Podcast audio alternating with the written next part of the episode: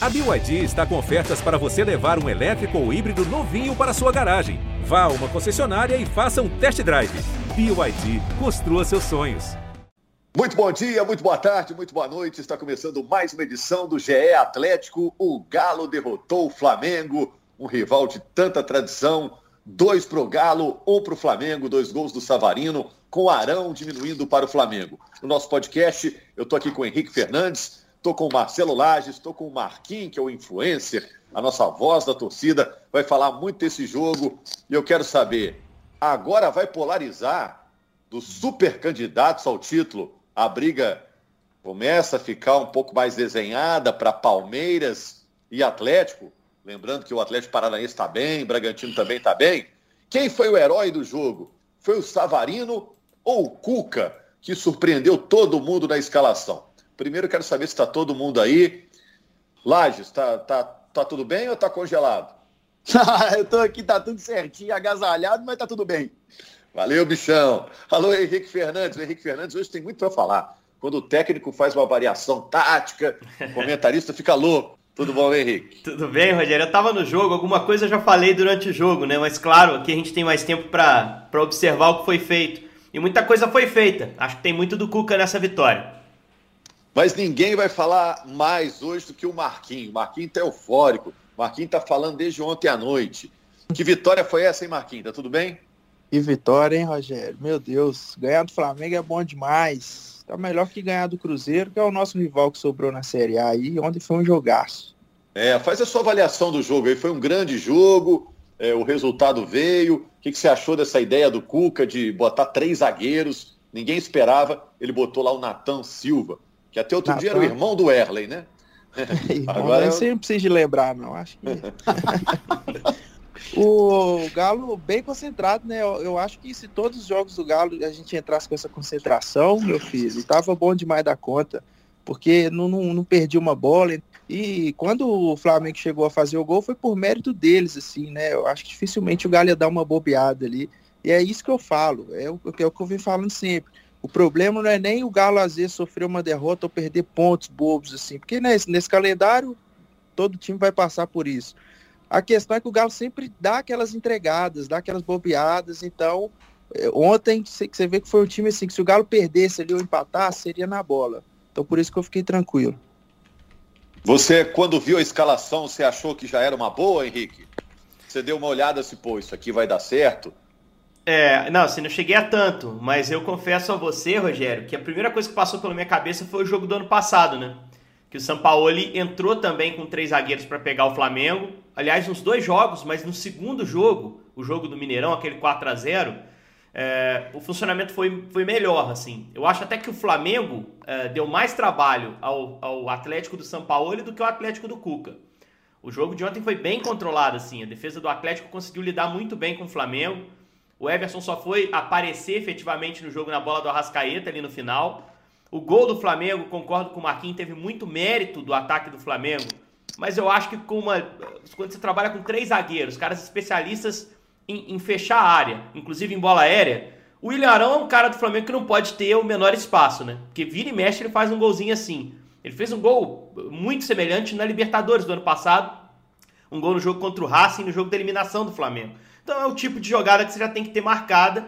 E se você tem três lá dentro para marcar, né, esse tipo de jogada, três especialistas, é uma jogada que não pode ser encaixada contra você. Mas, ok, há o mérito do Flamengo.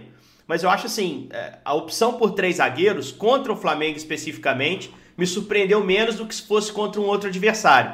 Porque no ano passado, como eu disse, foi muito bem aplicada e, e, evidentemente, né, Rogério, o Cuca não estava aqui no ano passado, mas estava assistindo o trabalho do Atlético, conversou com gente que estava e acho que pode ter tirado a ideia disso aí.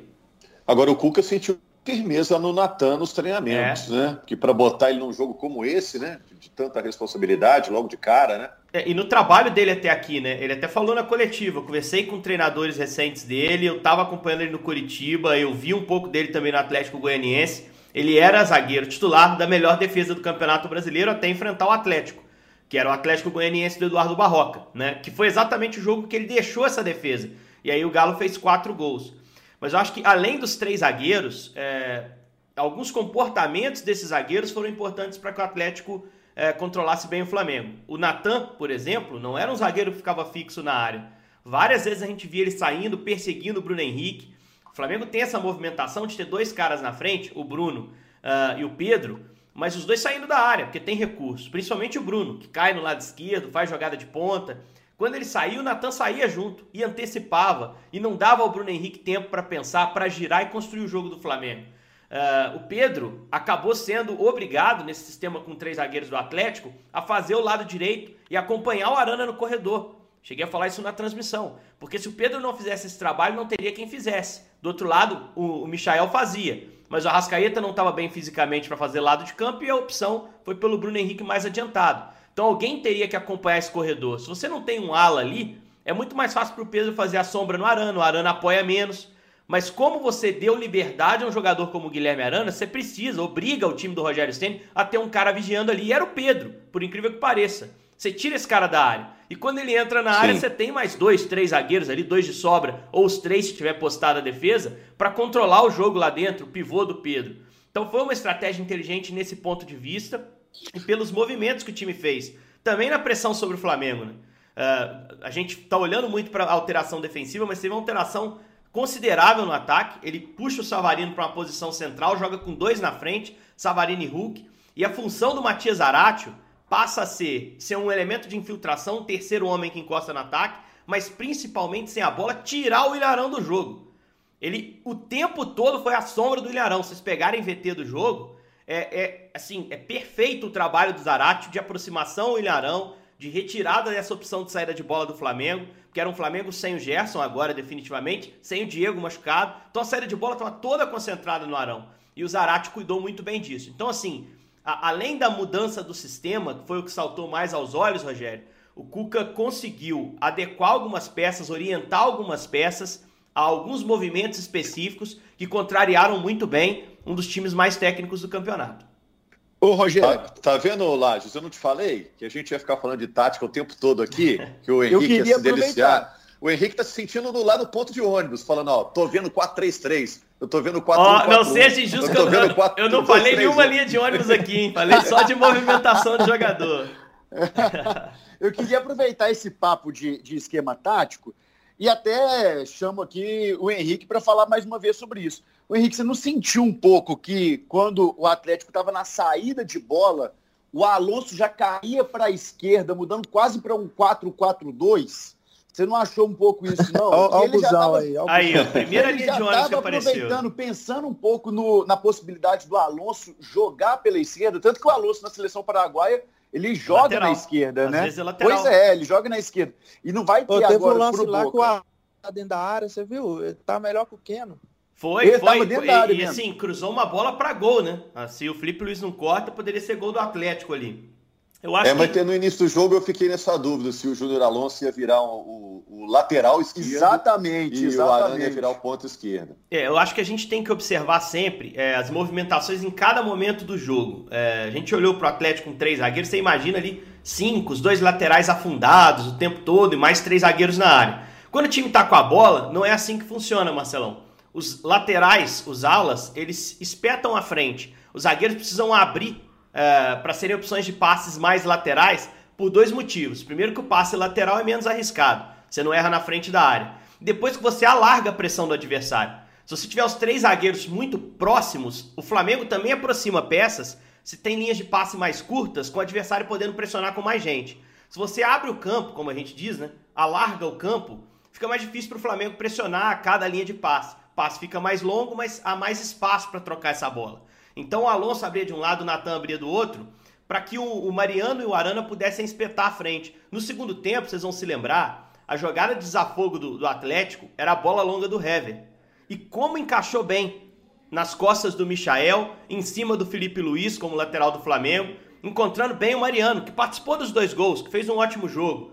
Então, por você poder ter alas que espetam à frente, você bota mais gente no meio, você cria a linha de passe mais avançada, mas para isso acontecer você precisa abrir os zagueiros. Por isso que passava a impressão do Alonso como, como um lateral. Mas quando o Flamengo tinha a bola e o Atlético tinha que se postar na defesa, o Alonso fechava a área, colava no Pedro, se o Pedro saísse da área. Se ele não saísse e entrasse na área, ele estava ali junto com o Hever e o Arana afundava para fazer o papel de lateral. Mas realmente dava a impressão de que ele estava jogando aberto, né? É.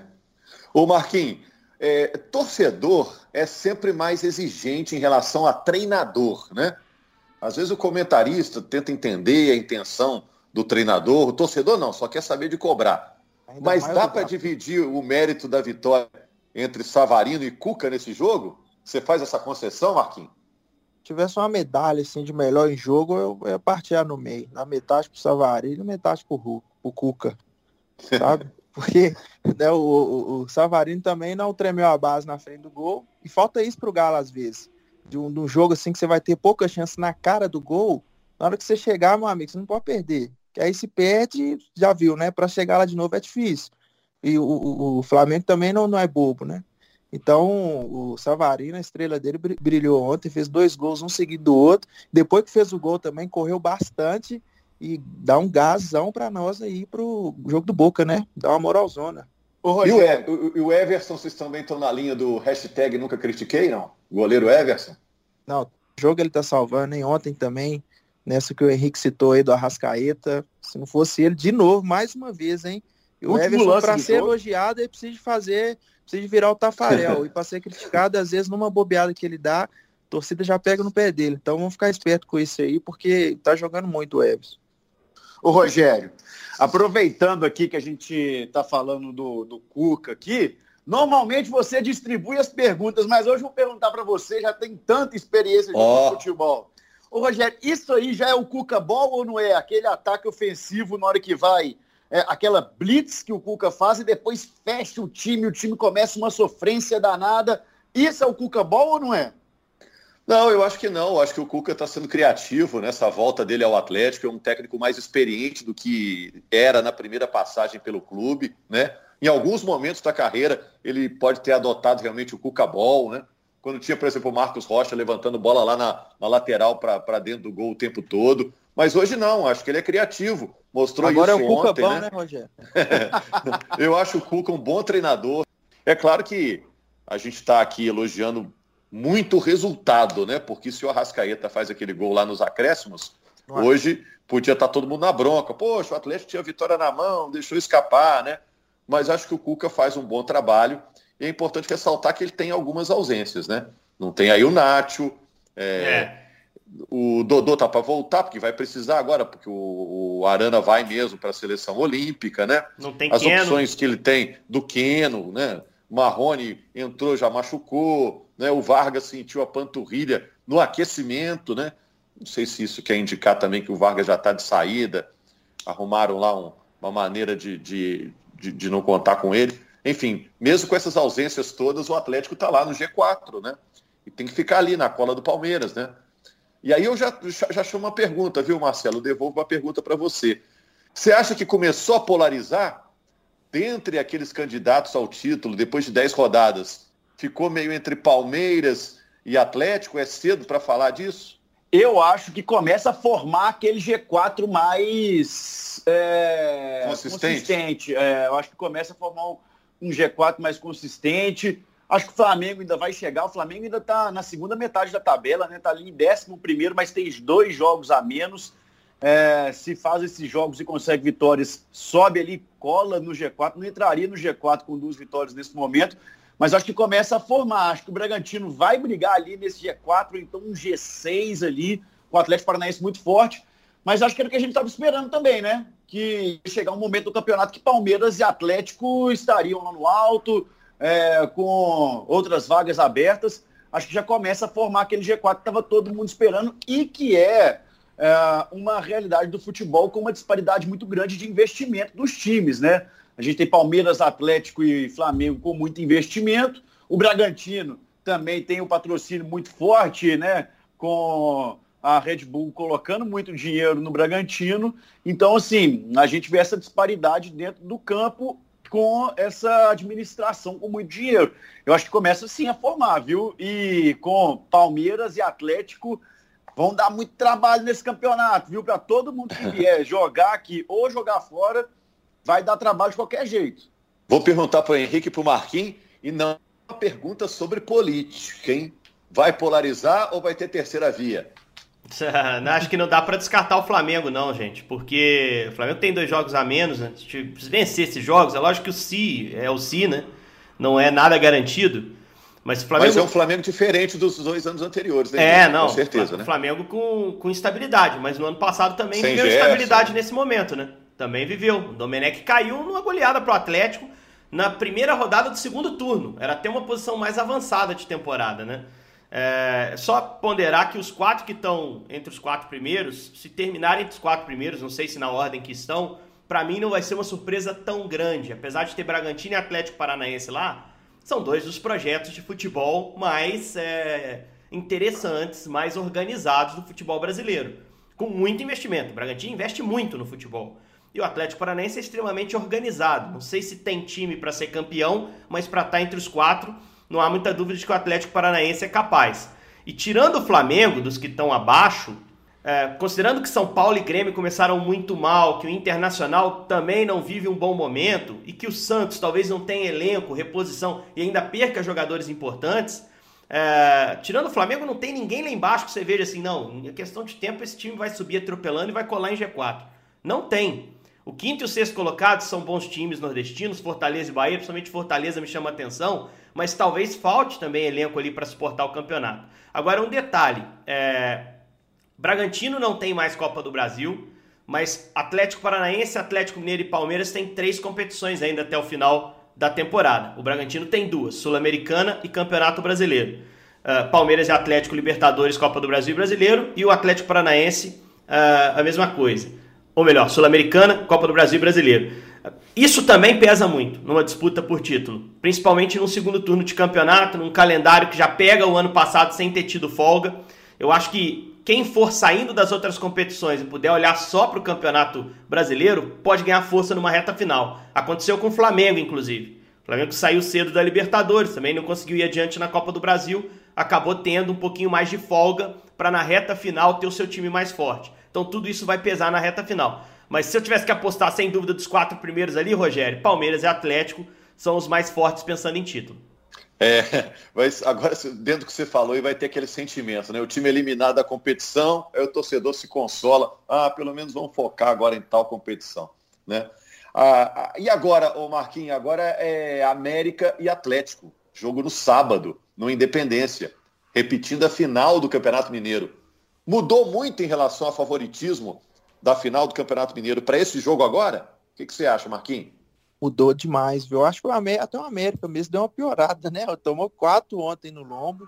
E eu acho que o Galo tá no, numa situação, acho que até melhor, assim, de você falar, de você apostar que o Galo vai, vai vencer esse jogo contra o América. Naquele Aumentou, jogo, então, o favoritismo mais... atleticano, né? Aumentou. Aumentou. O, o, Galo, é, naquela época, acho que tava um jogo mais, ficou um jogo meio amarrado, né? Tanto foi 2 0 a 0 E aproveitar que o América já vem desnorteado, Galo chegar também metendo lombos, precisar de poupar uma ou outra peça, que eu acho isso, não, acho que o, o Cuca, acho que precisa dar mais rodagem ali nesse elenco. Acho que está muito colocando jogador no finalzinho de jogo, é claro que não está podendo, né, a gente tá cheio de desfalque, estamos podendo arriscar isso mais.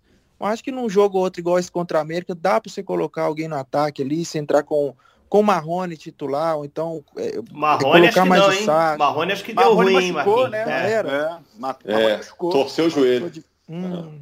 É, que tem opção, opção, que tem o quê? É Sacha, Jair, pra é, não tem ali, também. Né?